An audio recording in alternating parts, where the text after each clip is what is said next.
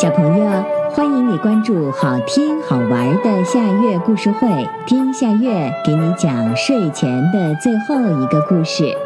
你准备好了吗？现在夏月故事会开始啦！生活中的麻烦。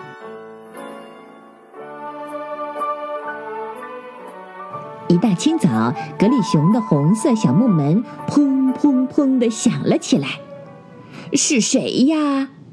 格里熊还躺在被窝里呢。他迷迷糊糊的套上衣服去开门。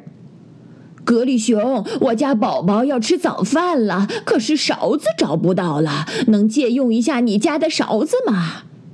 格里熊的邻居袋鼠太太站在门口，朝屋里张望。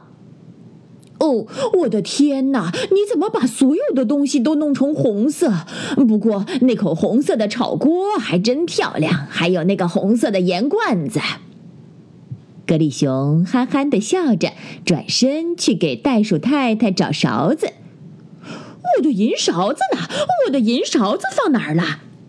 格里熊在厨房里找寻着银色的东西，好一会儿，他才醒悟起来。银勺子已经被他漆成了红色，他只能在一堆红色的餐具里埋头寻找。格里熊，你找到勺子了吗？袋鼠太太着急的问。我正在找呢，再等一下。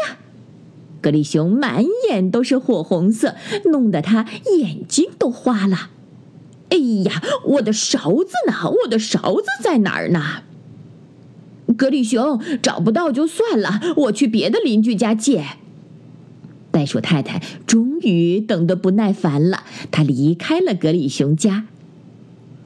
格里熊，格里熊，借你的抹布用一下。斑点狗大叔正在院子里清洗他的自行车。好的，斑点狗大叔，你等一下。格里熊转身去找抹布了。我的抹布是蓝色的。格里熊抬头在毛巾挂架上找蓝色的抹布，但是眼前一片火红，蓝色的抹布已经不见了。挂架上的抹布和洗碗布都是一样的颜色，格里熊再也分不清它们了，只好胡乱的拿了一条递给斑点狗大叔。渐渐的，格里熊觉得有点不对劲儿了，他想。等一会儿我做饭会搞不清盐罐和糖罐的。等一会儿我修理我的滑板车会一下子找不到存放工具的抽屉的。我一会儿洗脸会分不清洗脸毛巾和洗脚毛巾的。格里熊开始闷闷不乐了，他叹着气，拖着腮帮子坐在椅子上。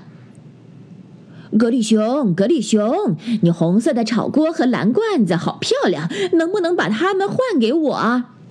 袋鼠太太拿了一个黑色的炒锅和一个绿色的盐罐子，在格里熊家门口嚷嚷：“好的，好的，我正在发愁呢，都是一样的火红色，让我的生活遇上麻烦了。”格里熊噌的从椅子上站起来：“袋鼠太太，您还需要换点什么？”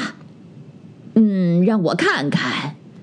袋鼠太太在格里熊的每个房间走了一圈儿，她喜欢上了一把红色的拖把和一个红色的毛巾挂架，还有一些红色的饼干盒。